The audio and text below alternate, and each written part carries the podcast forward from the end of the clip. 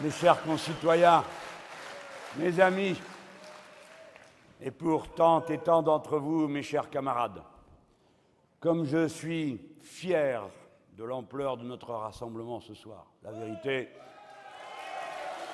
je ne connais rien à vos usages, mais on m'a dit que ce n'était pas souvent que cette salle était remplie de cette façon. Je demande pardon par avance à tous ceux qui vont devoir subir mes explications en restant debout. Je m'efforcerai de ne pas vous rendre le temps trop pénible. Comme je suis fier qu'à Metz, nous fassions une double démonstration. D'abord, une démonstration d'intelligence. Mes chers amis, mes chers camarades, vous ne criez pas mon nom comme j'en suis content. Nous ne sommes pas une troupe affolée qui suit un homme nous sommes les serviteurs d'une grande cause, la cause du socialisme, la cause du changement du monde. Je suis fier, après qu'on ait entendu tant de bêtises se dire, et au moment où nous allons frapper, frapper, frapper encore la droite qui dirige l'Europe, et en particulier Madame Merkel et Monsieur Sarkozy, et Madame Merkel en particulier, que nous condamnons non pas parce qu'elle est allemande, mais parce qu'elle est libérale et de droite. L'internationalisme, la solidarité, l'Europe des peuples, elle est là quand je tiens la main avec Oscar. Vive la paix, vive l'unité des travailleurs,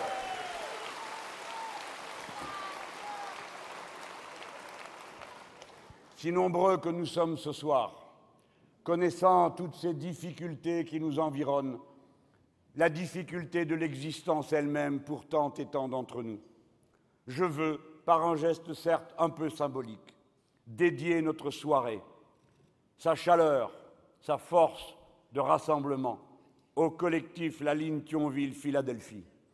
Ces camarades qui luttent et qui, privés de tout, savent quel est leur recours contre la précarité, contre la dureté de la vie, la fraternité, l'amitié, le combat commun. Serrez-vous les coudes, les gens. La période qui va arriver va être rude et votre principal recours est en vous-même, dans votre cœur, dans votre capacité à ne jamais oublier qu'on ne peut pas être heureux tout seul dans un océan de malheur.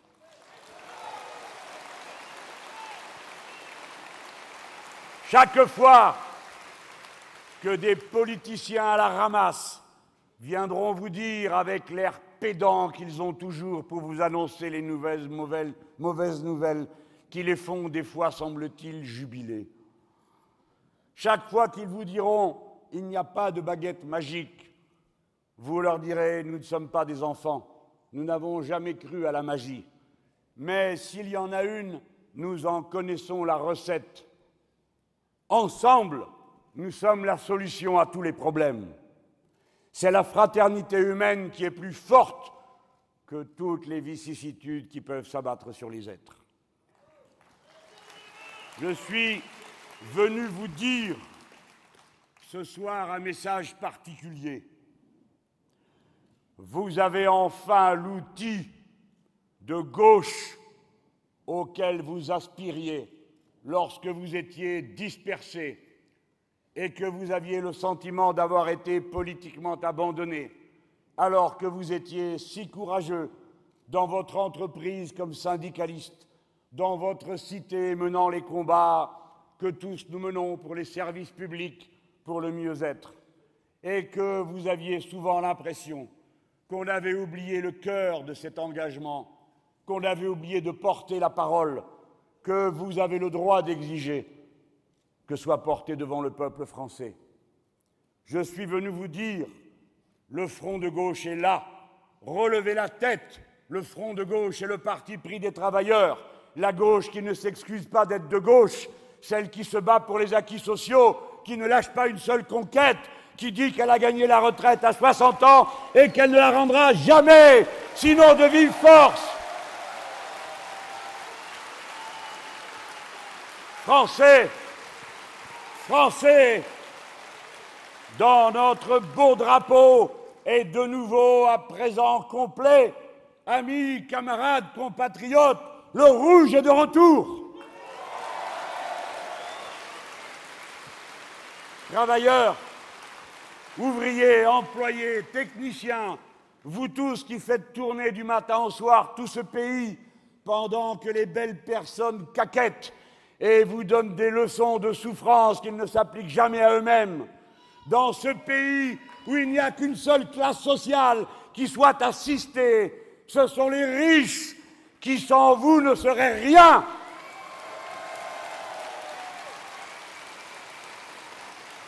Dans ce pays, souvenez-vous, travailleurs, que je suis candidat à l'honneur de vous représenter pour ce que vous êtes.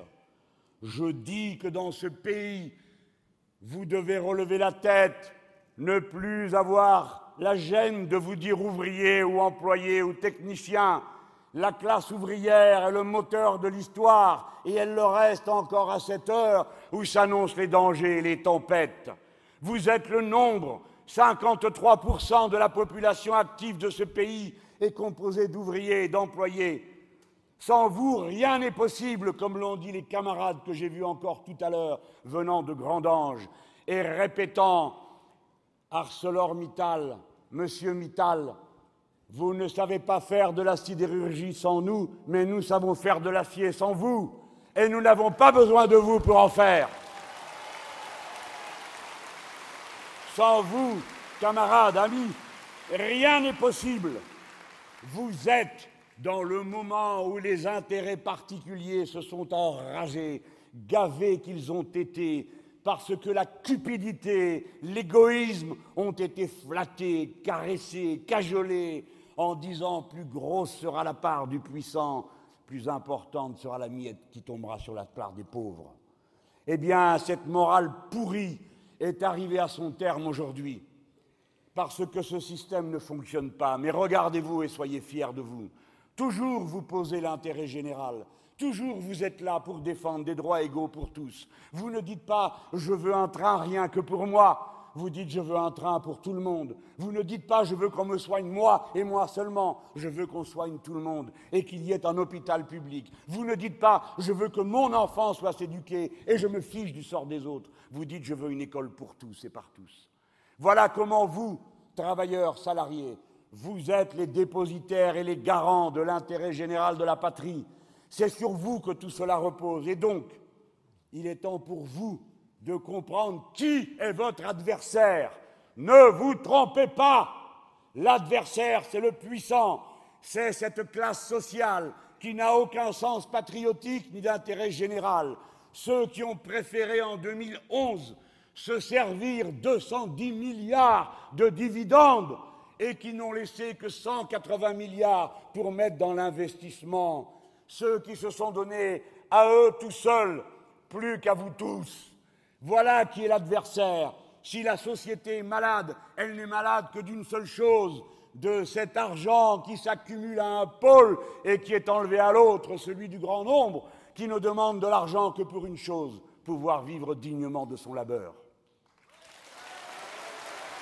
Capitalisme pourri, incapable de mener l'humanité à autre chose qu'à une impasse. Le capitalisme porte en son sein le productivisme qui est en train de détruire la planète. Et si nous n'y mettons pas nous-mêmes un terme, non seulement en général en faisant entendre la voix forte de la France, mais en particulier en nous assurant par la planification écologique que le redéploiement de l'appareil industriel du pays dans tous ses compartiments prenne en compte l'intérêt général de l'humanité. Nous sommes capables de le faire partout. Regardez comment à Florange, avec le procédé Lucos, nous sommes capables de faire de la sidérurgie qui ne soit pas polluante, parce que nous sommes capables de séparer les gaz à effet de serre des autres pour les réinjecter d'un côté dans la fonderie et de l'autre côté les stocker. Nous savons tout faire, Françaises, Français, rien n'est au-dessus de nos moyens, de notre intelligence et de notre culture collective. Et le capitalisme que vous affrontez est un capitalisme sans morale. N'en attendez rien lorsque vous entendez des discours d'après lesquels on va les moraliser. La morale n'a rien à voir à faire avec la cupidité et l'accumulation. Je ne vous en donnerai qu'un seul exemple tellement il m'a choqué. tellement il m'a bouleversé. Vous avez tous entendu parler de cette histoire d'un plan mammaire. Eh bien, j'ai regardé la défense de l'avocat. Qu'a-t-il dit, M. Yves Haddad, avocat de Jean-Claude Masse, ancien patron de l'entreprise PIP Écoutez ça. Il faut le lire et l'entendre pour le croire. Il dit, pour expliquer comment ils en sont arrivés là, et comme si c'était une excuse. Il s'agit, dit-il, d'un problème capitaliste. Il fallait réduire les coûts pour assurer la rentabilité de l'entreprise et conforter ses bénéfices. Tout est dit. Voilà ce qu'est le capitalisme et voilà ceux qui défendent ses valeurs. Voilà ce qu'ils diront et feront chaque fois. N'ayez aucune confiance en eux. Ils vous mentent, ils vous trompent, ils essayent de vous intimider, ils veulent vous attirer dans un système de valeurs en vous faisant croire que la vie serait une espèce de loto dans laquelle il n'y aurait que des gagnants alors que c'est un système qui, par définition, ne sait faire qu'une chose, broyer le grand nombre avec l'idée qu'un petit nombre profitera. Eh bien, ce petit nombre, ce petit nombre ne nous fait même pas envie.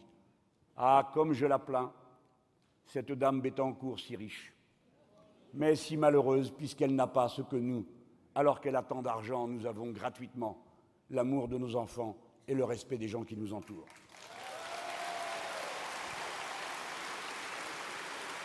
Vous êtes, vous êtes les invisibles. 2% d'ouvriers visibles à la télévision. Vous êtes les maltraités, sans que c'est l'air de poser problème aux importants et aux belles personnes qui pourtant font des discours pleins de compassion, mais qui vous appellent surtout à vous tenir tranquille. Vous êtes les maltraités, Comment peut-on oser me répondre quand je parle du SMIC à 1700 euros, que c'est beaucoup, que c'est trop? Qui est capable de nous expliquer comment on arrive à vivre avec 1000 euros, à condition qu'on ait un temps plein, alors que la plupart ont des temps partiels et qu'ils souffrent et qu'ils misèrent et qu'ils doivent mendier le droit de faire davantage d'heures pour pouvoir essayer de gagner mieux et de vivre dignement? Comment ose-t-il nous refuser l'augmentation du SMIC quand le niveau auquel il est aujourd'hui est à peine à 140 euros au-dessus du seuil de pauvreté? N'avez-vous pas honte de traiter la masse des Français de cette manière quand le pays est plus riche qu'il n'a jamais été de toute son histoire? N'avez-vous pas honte de tout prendre pour vous et de tenir aucun compte de la misère que vous semez et que vous entretenez? 400 000 personnes sans toit, des gens qui vivent dans des campings, pas parce qu'ils font du loisir, mais parce qu'ils ne peuvent pas faire autrement. Et vous allez encore les pourchasser là. Et moi, je dis à ceux qui s'y trouvent, résistez, ne cédez pas, protégez vos familles, ne rendez rien. 97 conventions collectives sur 175 où les minimaux salariaux ne sont même pas au niveau du, du SMIC. Vous m'avez entendu? 97 conventions collectives sur 175. Il ne se donne même plus le mal de rafraîchir les conventions collectives. Figurez-vous que celles de la chocolaterie, les salaires sont encore évalués en francs. Ils n'y ont pas touché depuis 1991. Voilà comment ils traitent le peuple ouvrier de ce pays. Et maintenant, voici qu'ils vous font la pire de toutes les hontes. Moi, ils me traitent de populiste. Parce que dans populiste, il y a peuple. Eh bien moi, je suis fier d'être du peuple. Et si c'est être un populiste que d'être du côté du peuple, alors je le suis, belle personne. Et maintenant, vous, alors moi, il me montre des fois à moitié sous, moi qui, hélas, ne peux pas boire autre chose que de l'eau à cause des meetings. Ou bien on raconte que je fais bombance avant euh, les émissions de télévision. Tu parles, j'en serais mort. Mais à vous, ils vous font la pire des hontes. Écoutez bien comment ils s'y prennent. Soit vous êtes invisible, tout ce que vous faites, vos luttes, on n'en parle pas, on ne les voit pas. Si bien que maintenant, vous demandez au candidat à la présidentielle de venir, et moi, si je répondais à toutes les invitations, je passerais ma vie à aller d'un endroit à l'autre. Et comme le cœur me saigne de ne pas pouvoir le faire.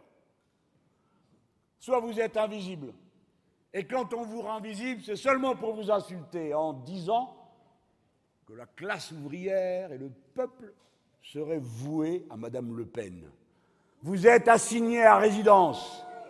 Quand on parle du peuple, c'est toujours pour lui prêter des sentiments bas et vils. Pourquoi? Pourquoi serait-elle votre représentant Elle qui ne parle que d'un seul et unique sujet, la névrose de l'extrême droite à chaque génération. La génération précédente, ils en avaient après les juifs. Cette fois-ci, ils en ont après les musulmans. La suivante, je suppose qu'ils en auront après les bouddhistes une fois que les Chinois seront en tête de l'économie mondiale. Il faut toujours qu'ils détestent quelqu'un. Il faut toujours que l'ennemi soit à l'intérieur. Il faut toujours regarder le voisin en coin pour s'assurer s'il est de la bonne couleur, s'il est de la bonne religion. Tiens, la religion. Voilà qu'ils ont décidé, paraît-il, d'être laïcs. Drôle de laïcs, ils n'y ont rien compris. La laïcité, ce n'est pas s'opposer à l'islam. La laïcité, c'est la liberté de conscience et la séparation des églises et de l'État. Point barre. Nous ne nous mêlons pas de religion. La religion n'a rien à faire en politique. C'est une affaire du secret des cœurs. Ça ne regarde personne. Et puis pour le reste, ben, il faut respecter l'ordre public. Mais on ne va pas se faire une guerre de religion à propos d'une rue Boucher quand même. Qu'est-ce que c'est que cette histoire? Qu'est-ce que c'est que cette dramatisation ridicule?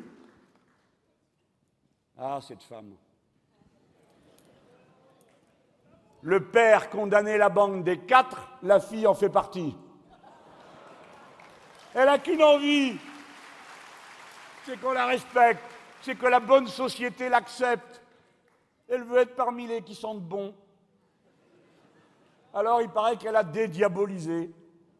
Voilà que le diable ne sent plus le souffre. Elle est tellement contente qu'elle nous ferait presque de la peine. Elle veut finir comme les enfants de Mussolini en Italie, les Francofini et compagnie, qui, dès que le vieux a été parti, ont couru dans le gouvernement tellement ils étaient pressés d'aller siéger avec ceux-là même qu'ils avaient auparavant combattus. Allez, on vous connaît, madame. Et puisqu'on parlait de religion, les voilà qui se réclament des racines chrétiennes de la France. Ben, drôle de paroissien. Je vais vous dire une chose. Des chrétiens, finalement, si je la crois, j'en vois de deux sortes. Il y a ceux que je vois au front de gauche. Eux, c'est la tendance Saint-Martin. Ils coupent la cape et ils ne demandent pas les papiers du gars à qui ils l'avons la donner. Et puis, leur version à eux, eh ben oui, c'est le christianisme des partageux.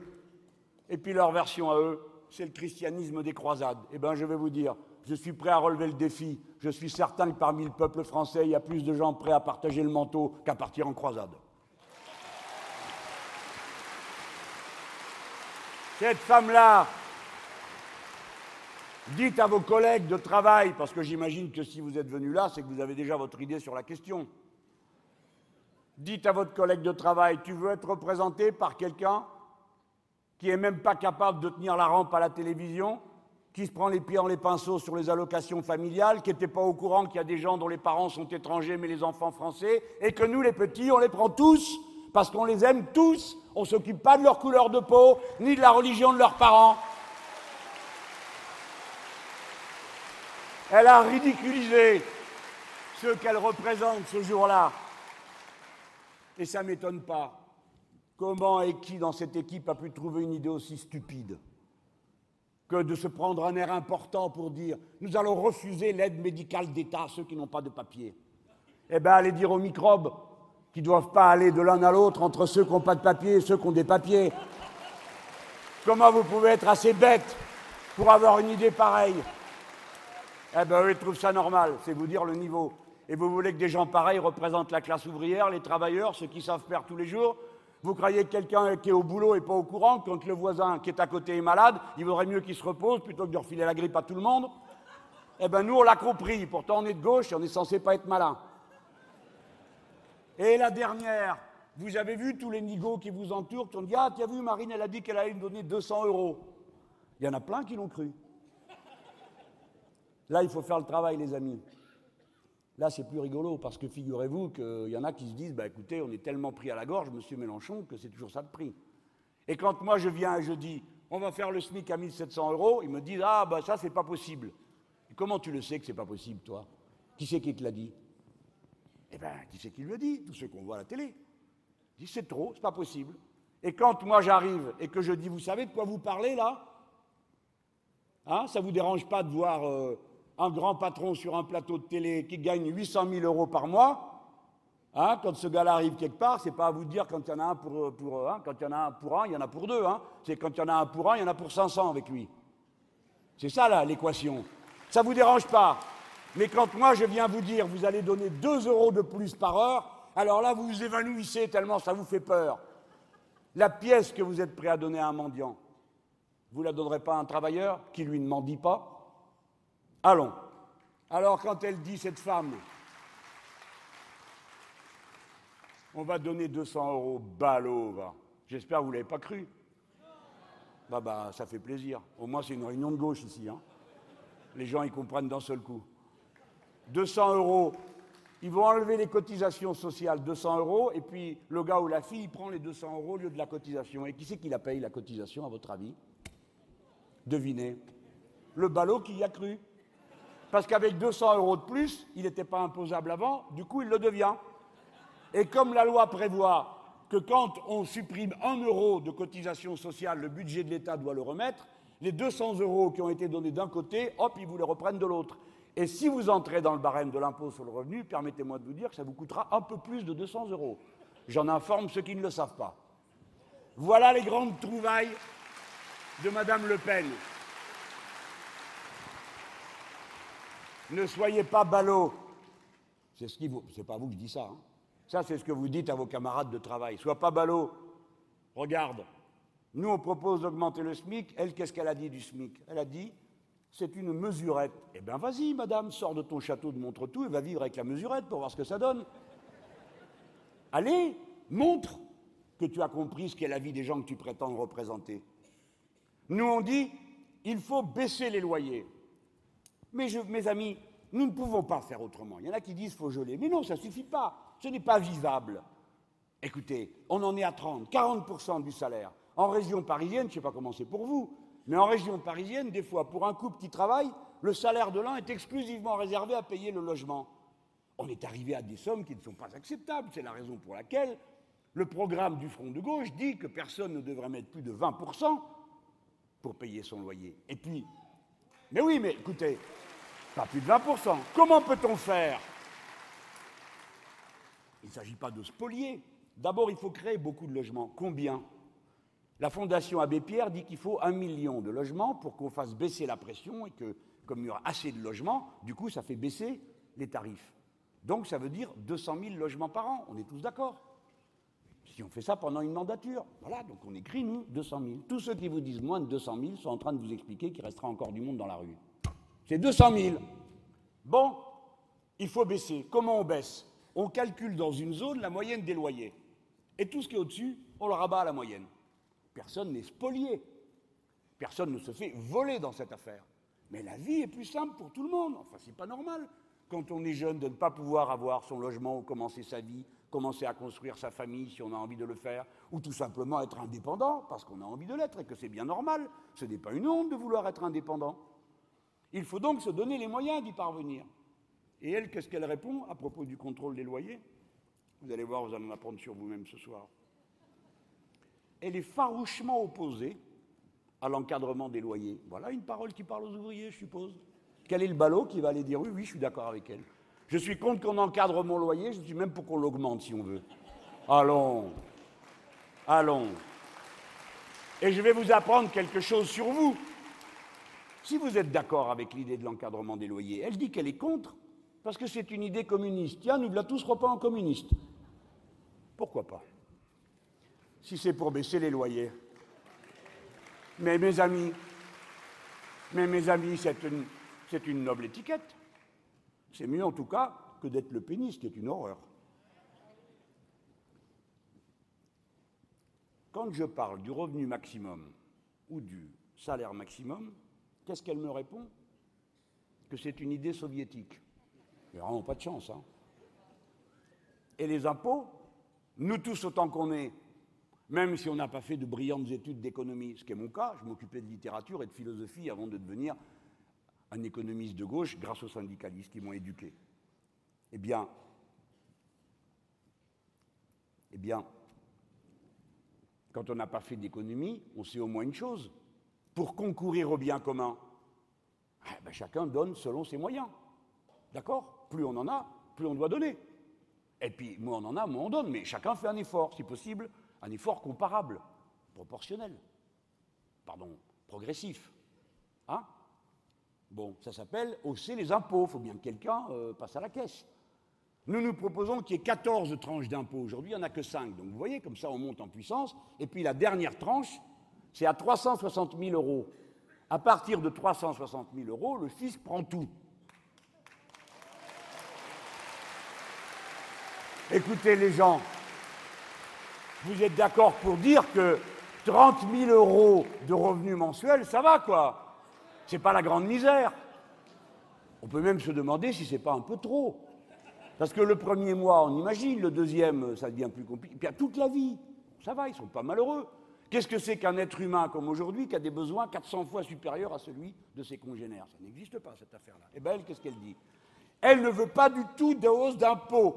Elle veut même les alléger. Mais de qui va-t-on alléger, Madame Le Pen Sinon de ceux qui payent? Donc vous êtes pour que ces gens qui sont dans les cinq tranches d'impôts, et en particulier en haut, vous trouvez qu'ils payent trop. Bon, d'accord, maintenant on a compris. Nous, on pense qu'ils ne payent pas assez, ceux qui sont en haut. Elle dit qu'il faut dégager de nouvelles recettes de TVA. C'est dans son programme. Vous avez compris, les gens? Ça veut dire que tout ce que vous allez toucher vous coûtera plus cher grâce à Madame Le Pen. Vas-y, ballot, va voter pour elle. Vous me direz, ils n'ont jamais été bien malins. Parce que moi, j'ai connu la période du programme commun. Et le programme commun, on a fini par gagner. Ça a pris du temps. Et on a fait la retraite à 60 ans, c'était écrit dedans. Et on a fait la cinquième semaine de congé payé, c'était écrit dedans, et ainsi de suite. Eh bien, à l'époque, il y en avait encore 30% dans la classe ouvrière qui, par pur anticommunisme, ne votaient pas avec nous, ils votaient contre leurs propres intérêts. Donc c'est pas nouveau qu'il y ait des ouvriers de droit. Ils ont bien le droit, après tout, ils ont une démocratie, non? Chacun euh, pense comme il veut, et vote comme il veut. Et à nous de convaincre. On l'avait fait, donc on peut le refaire, non? Vous êtes d'accord? On va le faire. Vous n'allez pas me laisser tout seul aller faire le truc à la télé, et puis vous, pendant ce temps-là, vous regardez. Tout le monde va s'y mettre. Je plaisante. Vous savez que c'est notre principale force. La seule force que nous avons, c'est ça, c'est notre nombre, ce que chacun d'entre nous fait à sa place de combat. Moi, je vous promets de tout mon cœur de faire tout ce que je peux au poste de combat que vous m'avez confié. Et chacun d'entre vous doit en faire autant.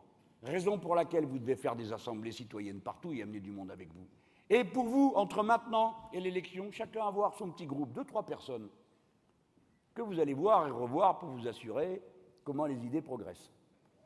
Et si ça infuse bien. Mais c'est ça le travail. nous sommes des démocrates, non? Nous croyons à la conviction, nous croyons. Nous n'avons pas honte d'avoir des idées. Nous ne nous excusons pas qu'elles ne ressemblent pas à ceux des autres, parce que les autres, déjà, ils sont là en double et triple emploi. Hein voilà. La table des quatre, il y en a trois qui sont pour le oui au référendum, trois qui sont pour l'austérité. Alors, euh, suivant les jours, il y en a un qui vous en met un coup un peu plus rude sur la tête que les autres. Hein. Ils, ont, ils sont là, on dirait que ça les remplit de joie. C'est le concours du sang et des larmes. Vous verrez, ça sera très dur, il faut avoir du courage, et que sais-je encore. Bon, mais nous, on dit le contraire. Nous avons les moyens de faire autrement, et dans un instant, je vais vous en parler plus en détail. Mais ce que je voulais vous dire à cet instant, c'est que ce travail de conviction, c'est notre honneur.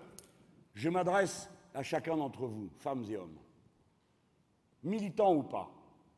Notre honneur est d'arracher tous ceux qui se laisseraient aller au parti de la division. Nous sommes le parti du partage.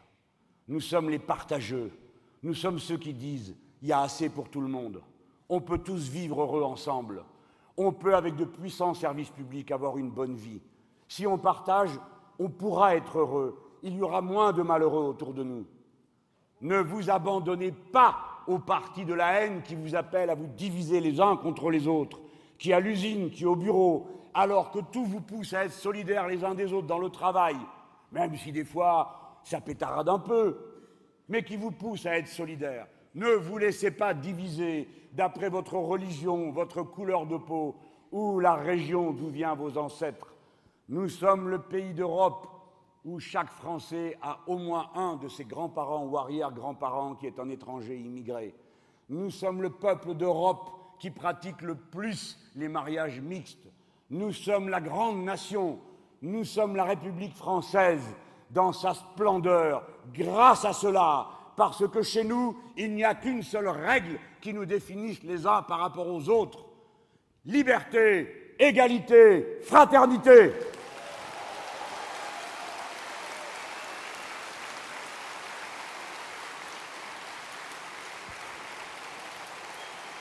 Vous devez vous rassembler pour faire la rude besogne que nous avons à faire. Nous allons tourner la page de M. Sarkozy.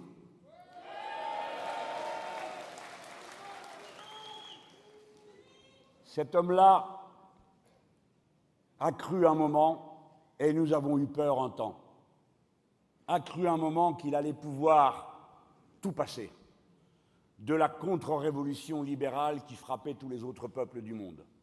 À peine élu, le premier été, session extraordinaire, un coup sur les cheminots, un coup sur l'éducation nationale. Un rude coup.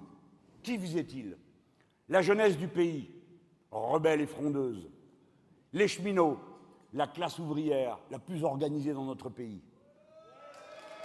Les syndicalistes ont su mener le combat avec habileté, avançant, reculant, essayant d'éviter les coups, de manière à ce que aucun des grands secteurs syndiqués du pays ne prenne un coup qui frappe tous les autres.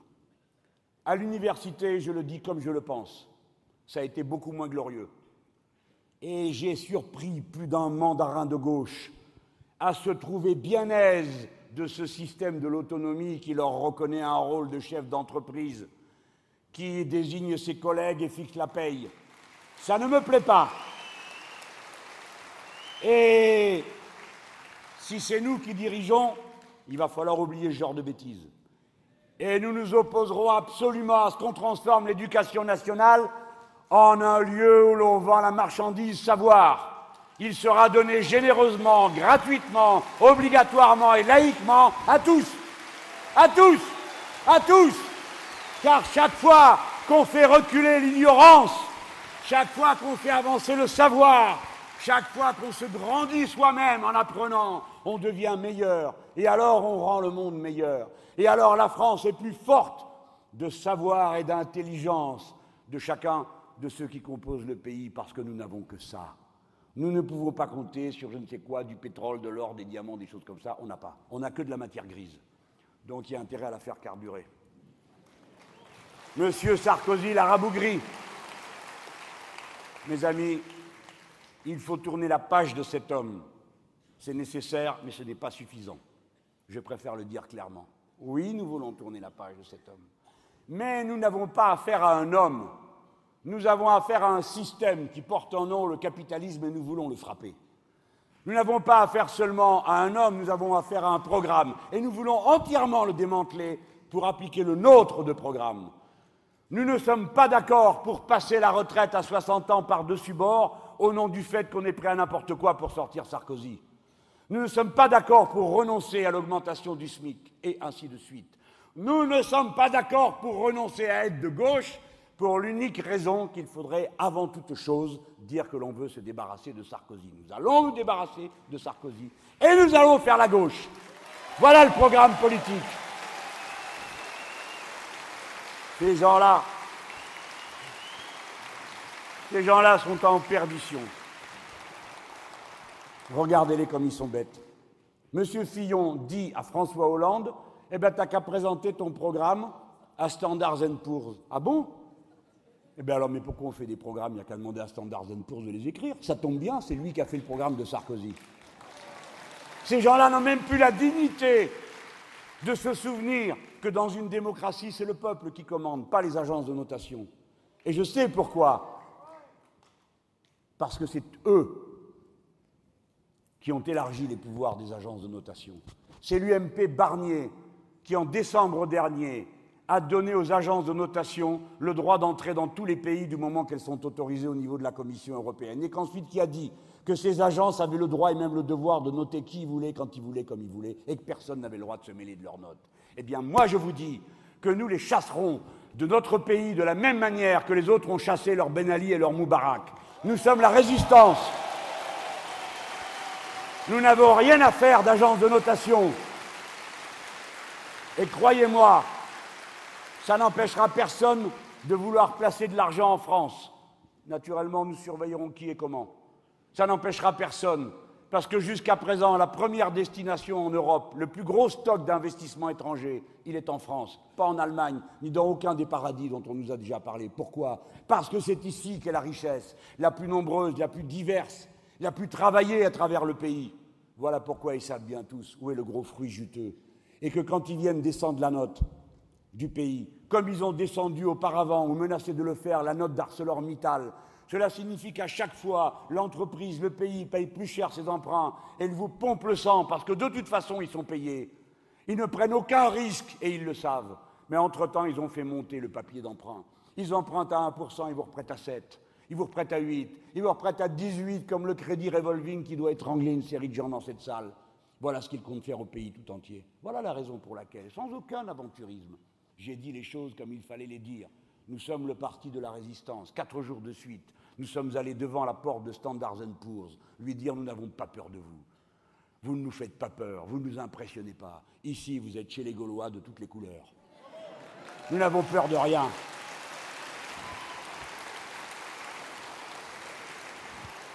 Je ne vous dirai pas grand-chose du sommet social. C'est une réunion absolument inutile. Il aurait suffi de faire une conférence au siège du MEDEF et ça suffisait largement si c'est pour répéter ce qui est écrit dans les brochures. Et vous avez encore tous les ballots de la Terre qui se sont laissés embarquer avec certains commentateurs que je ne nommerai pas parce que maintenant je suis devenu poli. Mais vous connaissez leurs noms et qui ont expliqué la mine très importante avec des graphiques et des schémas pourquoi on avait donné de l'argent, mais que maintenant il fallait faire attention parce que la dette, blablabla, bla, et tout ça, taisez-vous et travaillez, fermez-la, il y a moins d'argent. Voilà. On connaît le refrain, je vous le fais bref, hein, parce que là ça commence à être tard et il faut tourner les pages. Mais enfin, j'ai bien résumé la situation. Donc, le chef de l'État a annoncé qu'il n'annoncerait rien avant qu'il annonce. Voilà, c'est une nouvelle importante, nous notons. Deuxièmement, il a cependant annoncé qu'il allait donner des millions par-ci par-là, comme vous. à force, tout ça veut rien dire. 130 millions, 200 millions, 300 millions. Des millions, des millions. Et tout le monde on, on a le front de venir me demander qu'est-ce que vous pensez? Vous êtes d'accord avec ces millions? C'est bien, non, tout de même? Bah oui, prenez-moi pour un con. Il a dit que ces millions, mes amis, ces millions il ne viendrait pas en plus. Ça veut dire que pour habiller, à supposer qu'on appelle ça habiller, Paul, il va déshabiller Pierre. Et vous voudriez qu'on applaudisse, mais pour qui vous nous prenez? Qu'est-ce que vous croyez que nous sommes Des animaux? Nous ne sommes pas capables de comprendre qu'on n'a pas été à l'école On voit bien qu'il est en train de se moquer de nous. Lui se moque de nous. Mais vous qui répétez derrière lui, vous, c'est pas pareil, vous nous insultez. Parce que vous nous croyez bêtes. C'est très grave, cette manipulation permanente, cette mise en scène permanente de l'enfumage sarkozyste par des gens qui devraient manifester quand même un peu plus de recul. Regardez un chiffre. Moi, je, travaille avec les économistes du Front de gauche, je travaille avec mes assistants. Bon, je n'ai pas un gouvernement pour m'aider. Euh, bon, hein Mais quand même, j'arrive à savoir deux, trois choses. Si moi j'y arrive, les autres devraient y arriver aussi, non? Il arrive et il dit nous allons mettre 1000 personnes de plus à Pôle emploi, ben, c'est pas trop tôt. Parce qu'ils n'en peuvent plus à Pôle emploi. D'accord? Il faut se mettre, il faut savoir ce qu'est la souffrance, vous le savez au travail. Quand vous arrivez et que vous savez que votre journée ne sert à rien parce que vous ne tiendrez aucun objectif. Donc vous commencez à être nerveux. Les gens en face aussi deviennent nerveux. Donc tout le monde est nerveux et à la fin on se tape dessus. Voilà. Hein? Ils auront réussi leur affaire et puis ils vont dire ah, les fonctionnaires, il y en a marre. L'autre dit ah ben ceux-là ils sont complètement énervés. Bref. 1000 emplois de plus en CDD. Bon, on fera mine d'avoir pas rendu, mais ce qui est aberrant. Mais qui va dire qu'il vous fait 1000 emplois de plus? On est en 2012, on n'est pas au milieu de l'année. On est le 14, le, 18, là, je ne sais plus quel jour on est. Bon, le 18, quand même pas, on n'est pas au bout du monde. L'année 2011, c'était pas loin, vous êtes d'accord? Eh bien, l'année 2011, il a supprimé 1800 emplois à Pôle emploi. Donc, il supprime 1800 emplois à la fin de 2011 arrive le 1er janvier, il en crée 1000. Et on vous dit, c'est formidable. Non, ça fait 800 de moins. On sait compter, on a été à l'école. Il se moque de vous. La TVA sociale, il se l'est remballée. Ce n'est pas pour aujourd'hui. Il faut dire que si vous invitez Bernard Thibault à la table, il vaut mieux parler d'autre chose, à mon avis. Mais le cœur de l'affaire, dans cette affaire, le plus grave qui se dessine, c'est qu'il veut remettre en cause la durée légale du travail. Mes amis, même si ça vous ennuie, il faut que vous m'écoutiez. Le temps de travail, c'est une question essentielle pour les travailleurs. Si vous ne mettez pas une norme universelle, c'est-à-dire qui s'applique partout et à tous, vous mettez le doigt dans un engrenage dont personne ne ressortira indemne. Vous ramènerez la situation politique et sociale au point où elle était au début du XIXe siècle, quand il n'y avait pas de telles limites, ou que ça se négociait de gré à gré. La durée légale du travail, par jour, le nombre d'heures, et par semaine, avec la pause obligatoire de deux jours consécutifs. C'est une conquête préciosissime de nos anciens. Et ils veulent maintenant dire Ah, il y en a marre des règles générales, il faut discuter ça par branche. Oh, puis par branche, encore trop loin. Par entreprise. Oh, puis écoutez, au point où on en est, il vaut mieux en discuter en tête à tête. Dans une réunion égale, d'un côté le patron et de l'autre côté l'ouvrier, qui sont à égalité, comme chacun le sait. Mes amis, c'est ça qu'ils préparent. C'est ça qu'ils veulent faire. Tout le reste, c'est de la fumée de ce qu'il a raconté aujourd'hui. La TVA sociale, il pense qu'il va la faire. Et ça, c'est le cœur de l'affaire. Ils appellent ça pacte de compétitivité. Écoutez-moi bien, le mot clé, c'est hiérarchie des normes. Nous sommes les républicains rouges. Républicain, ça veut dire la loi est au-dessus de tout arrangement entre les composantes de la nation. Il est normal qu'il y ait une négociation entre le syndicat et le patron. Et cette négociation doit avoir lieu. Mais à aucun moment elle ne doit déboucher sur un accord qui est inférieur à la loi. La seule chose qu'on peut accepter, c'est qu'un accord soit supérieur à la loi. Si vous renoncez à cette hiérarchie des normes, la loi d'abord, l'accord après, vous êtes dans un monde qui dépend premièrement entièrement du rapport de force. Et le rapport de force, il ne sera jamais en faveur des travailleurs dans le plus grand nombre des entreprises parce que le syndicat ne peut pas y prendre pied pour la raison que les syndicalistes sont réprimés. N'acceptez jamais qu'on ramène au niveau de l'entreprise la règle générale qui doit s'appliquer par la loi. Il y a une raison républicaine à cela. Je vous demande d'y penser intensément. Quand un accord est conclu, deux parties sont présentes et il en manque une. Il manque une partie à la table, la société tout entière, qui est représentée par le législateur. J'ai été législateur. Et on me disait Ah, mais ça, ça a été signé entre le syndicat et les ouvriers. Je dis Peut-être bien, surtout quand c'est pas bon, je disais ça. Peut-être bien, mais moi je représente la société. Et la société ne peut pas être d'accord quand un accord est signé qui tourne au désavantage des travailleurs. Nous ne pouvons pas être d'accord pour qu'on signe des accords qui ne soient pas de bonne qualité concernant la santé, l'hygiène, la sécurité, la rétribution horaire. Sinon, vous devenez des contis. Nos camarades ont accepté.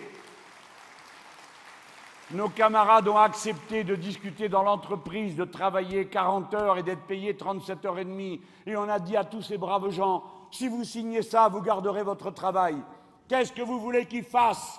Ils ont été obligés de signer, après avoir discuté, galéré, miséré, s'être engueulés entre eux.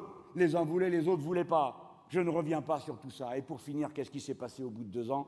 La boîte a été fermée parce que la milliardaire qui avait acheté ça a tout piqué, les brevets, le pognon et le reste, et jeté les gens. Et les camarades ont mené la lutte dont vous vous souvenez. Et comme cette lutte a été dure, et il y a tout ce qui ne se dit pas, il y a encore deux jours, un Conti s'est jeté sur les rails. La lutte a été dure. Voilà le résultat de tout ça. Il ne faut pas abandonner les camarades au rapport de force à l'intérieur de l'entreprise. Bien sûr qu'il doit avoir lieu dans l'entreprise, mais la loi, la loi républicaine doit nous protéger tous. Les acquis sociaux, lorsqu'il est acquis à un endroit, doivent être répercutés sur l'ensemble des travailleurs du pays. Voilà comment nous voyons les choses. C'est pourquoi je vous dis maintenant, après avoir tellement saisi votre attention pour que chacun suive le raisonnement, la raison pour laquelle, à cause de ce que je viens de vous dire, Pas parce que nous sommes en concurrence, pas parce que j'aurais je ne sais quel compte à régler avec l'homme. Je ne suis pas d'accord avec l'idée de mon camarade François Hollande lorsqu'il dit, dans une tribune parue dans le journal Le Monde, qu'il propose que dorénavant les accords s'imposent à la loi, c'est-à-dire au Parlement et au gouvernement. Je suis stupéfait qu'il ne l'ait pas dit devant les organisations syndicales qu'il a rencontrées cette semaine. Et je lui dis que pour l'avenir de la gauche, il faut qu'il sache que nous n'accepterons jamais la République contractuelle et corporative. Jamais. Lisez mes lèvres. Jamais.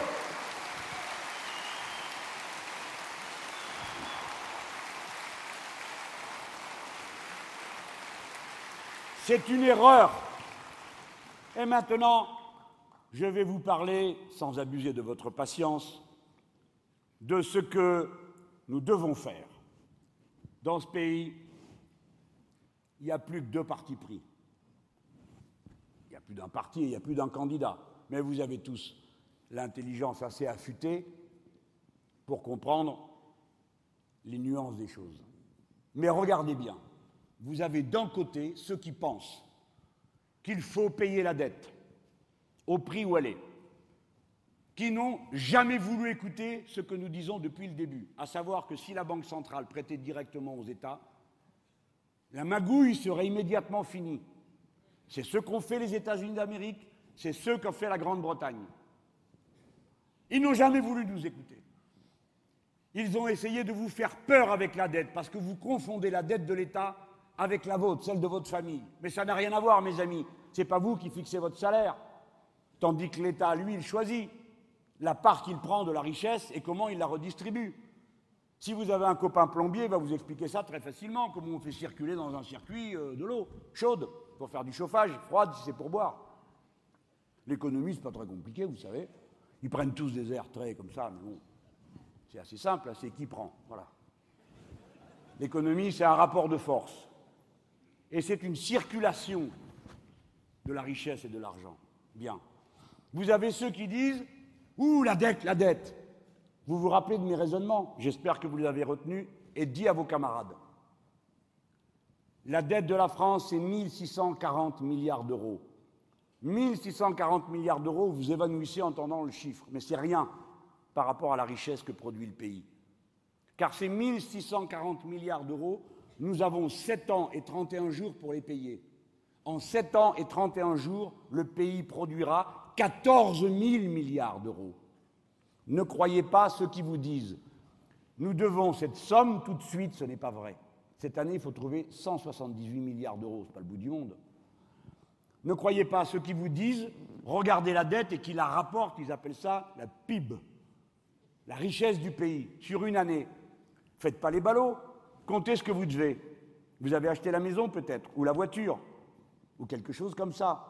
Si vous prenez toute votre dette que vous devez rembourser en 10 ans, en 25 ans, quand vous avez acheté la maison récemment, parce que maintenant il faut 25 ans, hein, puis on paye à peu près autant qu'avant en 10. Bon.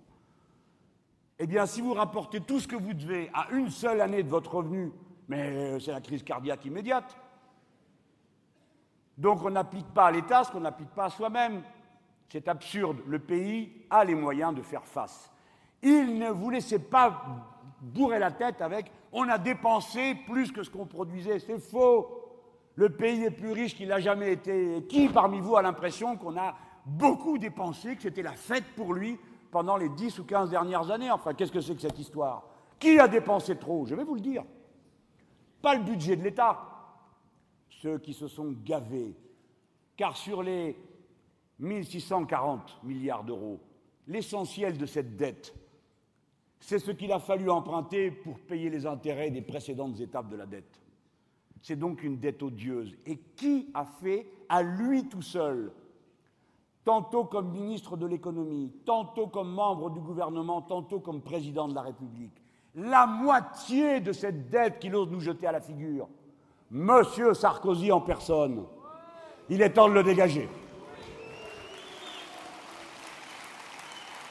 Donc, d'un côté, les pleutres, ceux qui pensent qu'en se serrant la ceinture, ça va mieux aller. Je vous adjure de m'entendre. Si tous les pays d'Europe font la politique qui consiste à réduire la dépense publique alors que l'État et les collectivités locales sont les premiers investisseurs du pays. L'activité va se contracter partout.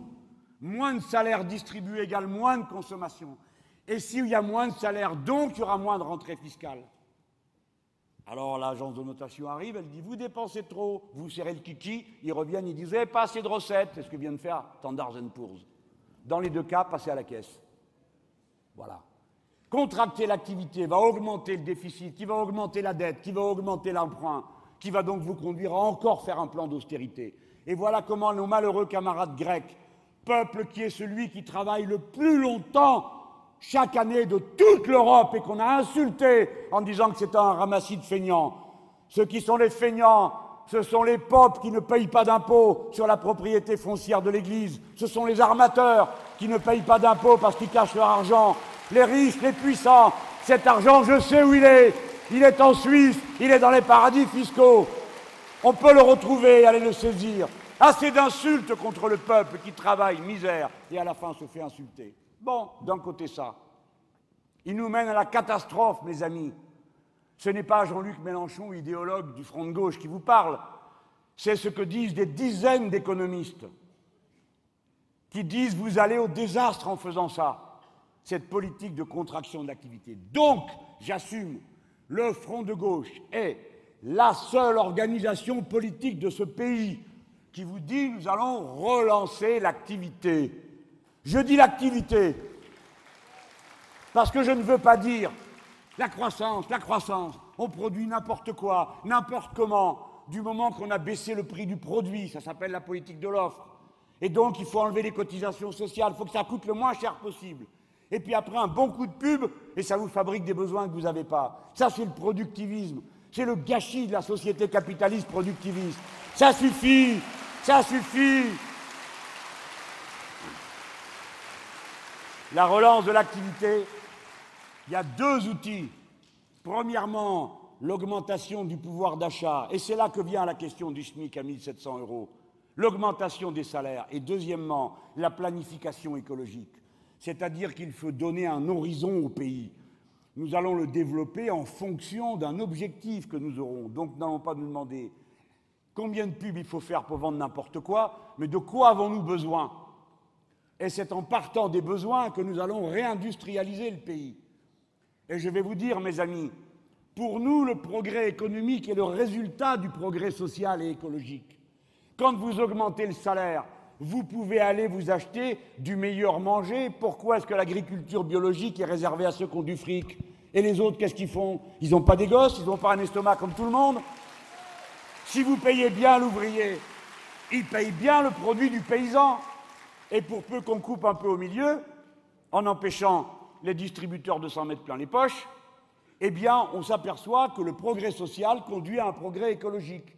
Et dans l'autre sens, si nous disons, nous les Français, nous allons assumer nos responsabilités devant l'humanité, si nous faisons par exemple, comme ça a été le cas, comme je l'ai évoqué tout à l'heure pour ArcelorMittal, je ne refais pas d'une deuxième fois la démonstration et j'aurai d'autres exemples, vous voyez que le progrès écologique représente un progrès de l'industrie et de l'emploi. Ces questions se tiennent à condition qu'on accepte que dorénavant, ce n'est plus le pouvoir des actionnaires qui doit l'emporter, c'est le, pouvoir des citoyens. Les capitalistes planifient la déchéance sociale du peuple, nous devons planifier le progrès social et écologique. Voilà la ligne politique fondamentale du Front de gauche. C'est le moment pour moi de venir à quelques petites questions qu'il faut éclairer. Pardon pour ceux qui sont debout et qui n'en peuvent plus, mais moi, je ne ferai pas, je ne termine pas un discours sans avoir donné des explications. Ça va, vous êtes bien, alors tout va bien.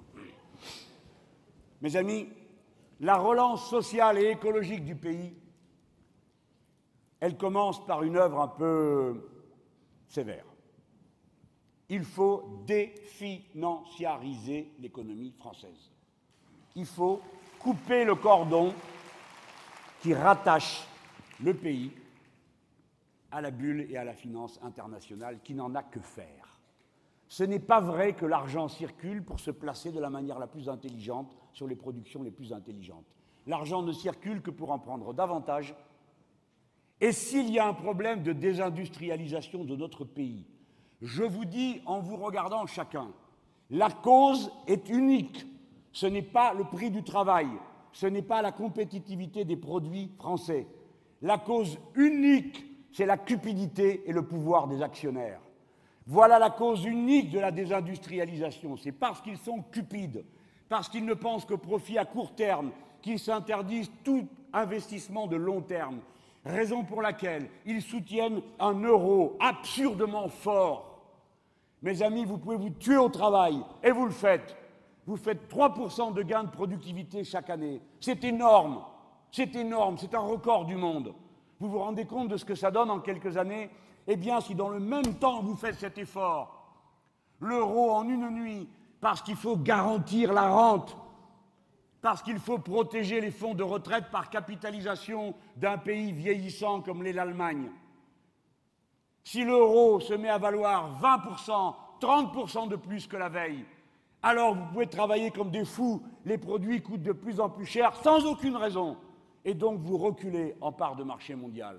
Parce que la France a une production extrêmement large, et des produits de pointe sur lesquels il y a de la concurrence. Mais je vous le dis, les Allemands, à leur tour, bientôt vont voir arriver la concurrence sur les segments de l'industrie des biens intermédiaires, qui va leur venir de l'Inde, qui va leur venir de la Chine, qui va leur venir du Brésil. Et à ce moment-là, nous serons tous devant nos usines vides, plus d'usines, nos économies soi-disant de services nous n'aurons plus les travailleurs au bon niveau de formation. Comment allons-nous faire? Il faut donc stopper cette hémorragie à temps. Et pour ça, il faut couper et empêcher le fric de faire la loi. Comment le fait-on?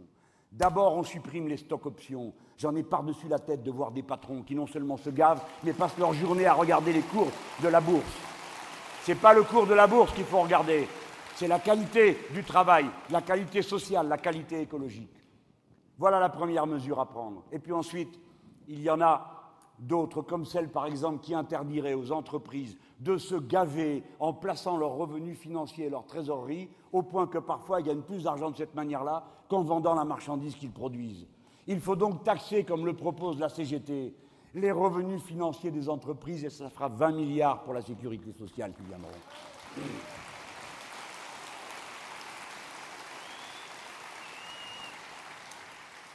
Et une fois que je vous ai dit ça, il y a une question que vous ne pouvez pas contourner. Vous êtes de gauche quand même pour être venu là. C'est la question de la propriété privée. Pendant un temps, on ne pouvait pas parler du capitalisme, maintenant on peut. Pendant un temps, on ne pouvait pas parler de la révolution. Nous, on a proposé la révolution citoyenne, c'est bon, mais maintenant, il faut parler de la propriété. Et oui, pourquoi je vous dis ça? Parce que j'ai entendu que la question a été posée à propos de Grandange travailleurs de Grandange, on dit bah écoutez, il y a quand même un problème. Nous, on sait faire tourner tout ça, et on a un patron qui ne veut pas le faire tourner. Pourquoi on ne le ferait pas tourner? On n'est pas en pénurie d'acier, on n'est pas en surproduction d'acier dans le monde. Écoutez, celle-là, ils nous l'ont déjà faite, hein. à Petroplus, pareil. Il y a trop, la capacité de, de raffinerie serait trop puissante en France. Menteur. On importe plus qu'on ne serait capable de raffiner aujourd'hui. Menteur. Nous avons besoin de raffinerie. Bon, bref la question de la propriété doit être posée. Bien sûr, je ne parle pas de la propriété de votre pavillon ou de votre voiture, hein. encore que les autres vont dire que je vais aussi vous prendre votre pavillon et votre voiture. J'ai connu ça en 81, ils disaient qu'on allait leur prendre le frigo aussi. Et que les chars de l'armée rouge allaient arriver. On n'a pas vu de chars et les frigos, on avait ce qu'il fallait. Je parle de la propriété des entreprises. Le droit d'user, soit. Le droit d'abuser, non. Il faut donc prendre des mesures concrètes. Premièrement, permettre aux travailleurs, lorsqu'ils en sont d'accord entre eux, de prendre tout le pouvoir dans l'entreprise lorsque cette entreprise est vendue ou abandonnée par ses patrons. Ce qui signifie la chose suivante. Chaque fois que les travailleurs veulent créer une coopérative ouvrière, ils doivent avoir un droit de préemption pour racheter l'entreprise vendue par le patron ou abandonnée. Une personne, une voix. Les travailleurs savent faire tourner leurs entreprises. C'est eux qui en sont les meilleurs connaisseurs et les meilleurs experts.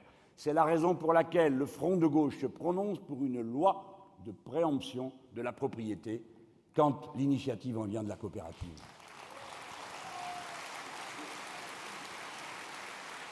Mes amis, ce que je suis en train de vous dire n'est pas quelque chose qui me serait venu comme ça avec mes camarades. Je veux vous informer que 700 000 patrons de petites et moyennes entreprises, qui parfois sont des entreprises tout à fait stratégiques pour l'intérêt à long terme du pays, 700 000 patrons vont partir à la retraite dans les dix années qui viennent. Ça veut dire qu'il y a autant d'entreprises qui peuvent être achetées à n'importe quel moment par n'importe quel fonds de pension, qui peut piquer les brevets, racheter le carnet de commandes, jeter tout le monde dehors. Eh bien, j'estime qu'on doit pouvoir donner la possibilité aux travailleurs d'être les premiers servis, c'est-à-dire les premiers écoutés lorsqu'ils proposent une coopérative pour reprendre l'entreprise. Voilà ce qu'est la radicalité concrète. Voilà ce qu'est la propriété sociale des moyens de production qui n'est pas la propriété étatique, comme certains nous reprochent continuellement de vouloir le faire. Mais ça ne sera pas tout. Je pense que dans les entreprises capitalistes, et bien sûr, le programme du Front de gauche ne vous dit pas qu'il n'y aura plus d'entreprises capitalistes en cinq ans. Ça ne serait pas sérieux, vous ne le croyez pas. Et vous savez bien que les changements profonds se font à leur rythme, c'est-à-dire le rythme qui vous conviendra. Mais moi, je préfère pas non plus vous imaginer une audace plus grande hein, que ça. Enfin bon, déjà, si on fait le programme, ça sera pas mal. Alors, dans ces entreprises, il ne faut pas laisser le pouvoir être organisé comme il l'est, en particulier, y compris le pouvoir des capitalistes. Quand un capitaliste veut acheter des actions, notamment un fonds de pension, d'abord nous devons décider qu'on abaisse le seuil à partir duquel ils arrivent. Parce que jusqu'à présent, ils arrivent en douce et personne n'est au courant. Tant qu'ils n'ont pas racheté 30% des actions, personne ne sait rien. Il faut abaisser ça à 20%. Primo. Segundo, celui qui place de l'argent dans une entreprise, une partie de l'argent qu'il aura mis sera considérée comme un dépôt de garantie. Il y aura une date, comme sur les yaourts. Si tu t'en vas avant la date, tu as le droit. Mais on garde 10% pour nous. C'est un dépôt de garantie. Vous allez voir si ça ne va pas les rendre plus sérieux. Un jour qu'on aura du temps, je vous raconterai où cette idée a été expérimentée, mais ce que je peux déjà vous dire, c'est qu'elle est au Brésil. Et vous n'avez pas entendu dire là-bas que ce soit le communisme de guerre. Hein. mais comme il y a des sous à prendre, j'aime mieux vous dire qu'ils ont baissé le ton. Ils ont dit un dépôt de garantie, on n'aime pas, mais enfin bon, hein, c'est comme ça ou pas autrement. Ben, très bien, ce sera comme ça.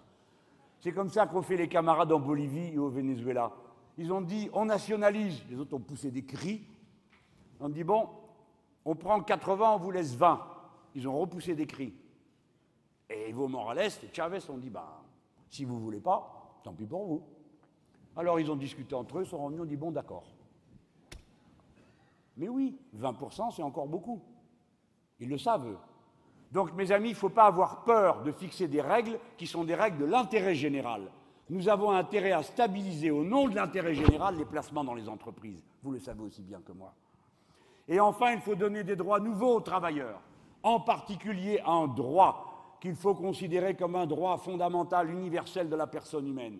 On ne peut plus accepter que les comités d'entreprise n'aient pas leur mot à dire lorsqu'il y a des licenciements collectifs et notamment des licenciements boursiers. Il doit y avoir un droit de veto suspensif du comité d'entreprise.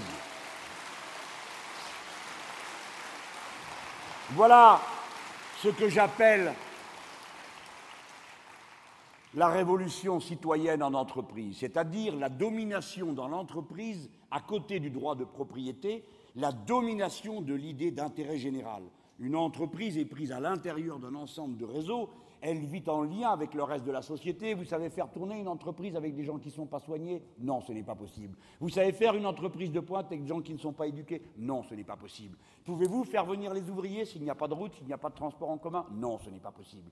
L'entreprise ne peut pas être isolée de la société dans laquelle elle est. D'une certaine manière, elle doit la refléter. Voilà la pensée du Front de gauche. Nous ne sommes pas des gens qui considérons les entreprises comme des poules aux œufs d'or et les ouvriers qui sont dedans comme des pions qu'on peut changer et dont on ne se soucie pas de savoir qui sont au juste.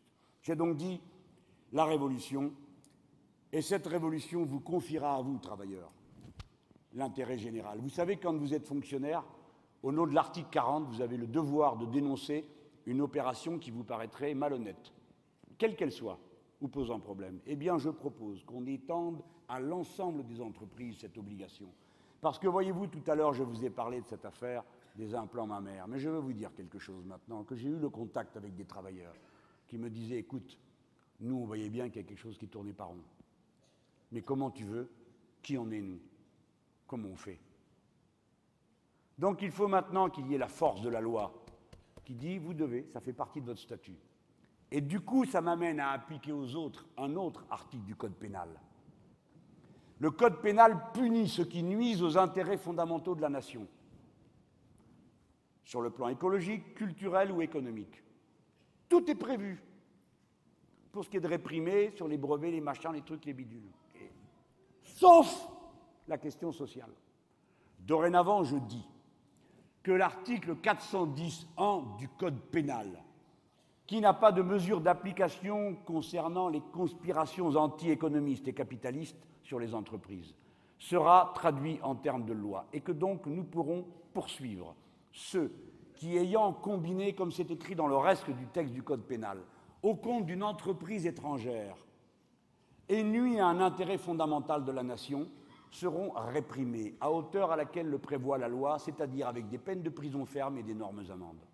C'est ce qui me permettra de dire vous ne recommencerez pas sous ma présidence les clowneries que vous avez fait à Molex, ceux qui ont trahi les travailleurs, qui ont tout bradé. Vous ne recommencerez pas ce que vous avez fait à la Célanaise, unique usine qui produisait de l'acide acétique. Ceux qui ont pris les décisions non seulement rendront des comptes devant la nation parce que je réquisitionnerai, pas moi bien sûr, l'entreprise sera réquisitionnée, mais vous serez punis pour avoir trahi votre pays, à qui vous devez tout?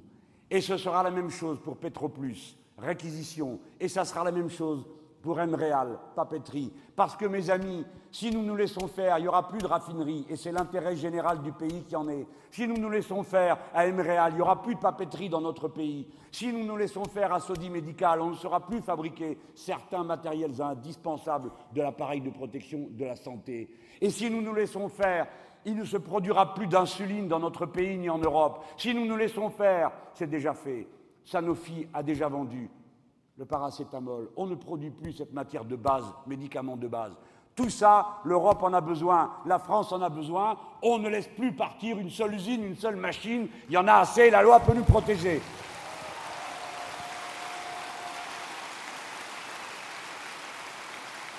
Maintenant, je vais à mon dernier point, rassurez-vous. Je veux vous parler des êtres humains.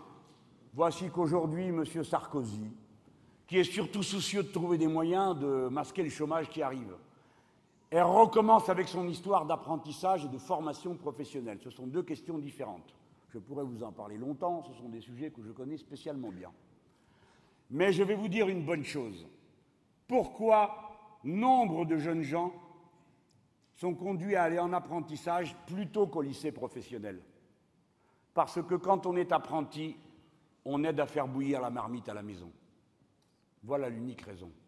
Et les jeunes gens courageux qui font ce choix, 25% d'entre eux sont dans des situations si difficiles qu'au bout de trois mois, leur contrat d'apprentissage est rompu. Ça ne nous convient pas. Ce n'est pas bien, parce que quand vous les envoyez là-bas, évidemment, vous les retirez des chiffres du chômage. C'est surtout ça qui vous intéresse. Moi, je ne suis pas d'accord. Je ne suis pas d'accord pour qu'on discute non plus de la formation professionnelle en général.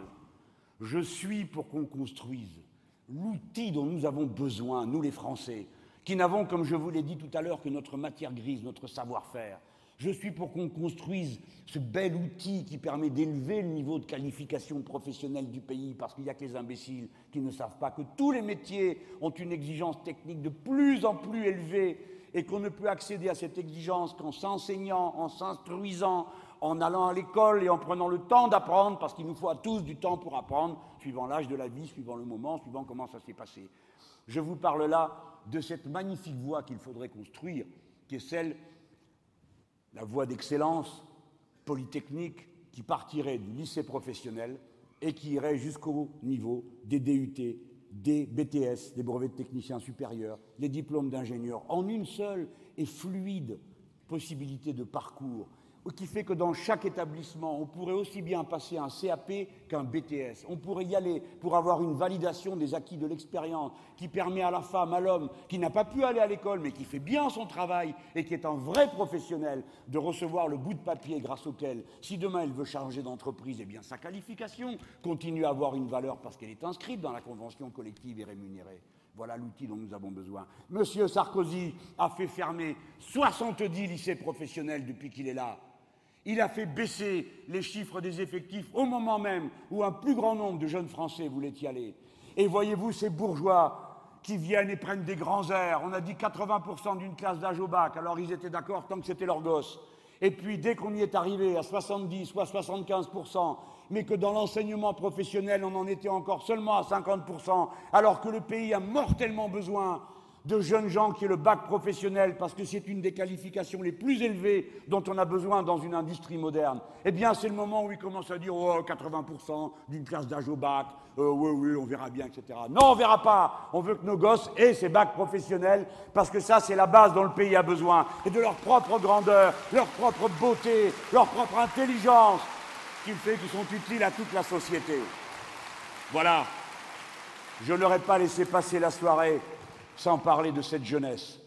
50% de la jeunesse de France en âge d'être scolarisée dans le secondaire et dans l'enseignement technique et dans l'enseignement professionnel, où les maîtres se dévouent, réparent et élèvent chacun d'entre eux à la perfection technique et dans l'apprentissage. 50% de la jeunesse, je finis par où j'ai commencé, vous n'en entendez jamais parler.